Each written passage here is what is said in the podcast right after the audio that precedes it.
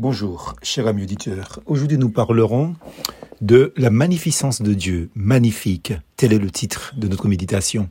Quand je contemple le ciel, œuvre de tes mains, la lune et les étoiles que tu as placées, je dis, qu'est-ce que l'homme pour que tu te souviennes de lui et le Fils de l'homme pour que tu prennes soin de lui?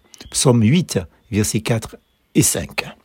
Chaque matin, j'ai le bonheur de voir, de très loin certes, un bout, entre guillemets, de l'océan Atlantique depuis la fenêtre de ma chambre.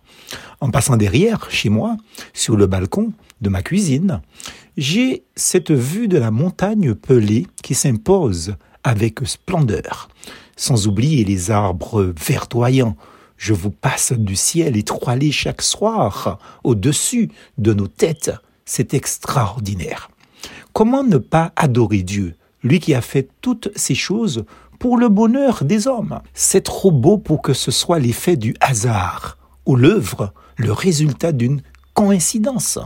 Pour répondre aux sceptiques à propos de la création, Albert Einstein a rétorqué ainsi.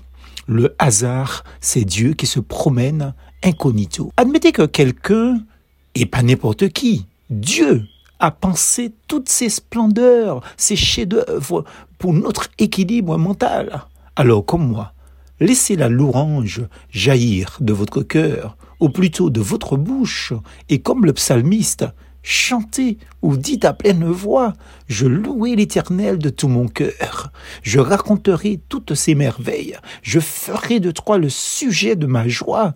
Amen, Alléluia. Nous, enfants de Dieu, avons de nombreuses raisons aussi de louer Dieu. Faisons-le en contemplant la plus grande fresque qu'est la création, pourtant temporelle. Mais aussi louons-le plus énergiquement en réfléchissant aux merveilles du salut présent et éternel que Dieu nous offre en Jésus-Christ. Car quand le jour du Seigneur viendra, les cieux passeront avec fracas, les éléments embrasés se dissoudront, et la terre, avec les œuvres qu'elle renferme, sera consumée, dit la Bible. Mais subsistera l'œuvre magnifique de Jésus-Christ, Seigneur et Sauveur, par laquelle il a acquis la vie éternelle aux croyants qui mettent leur confiance, leur foi en lui.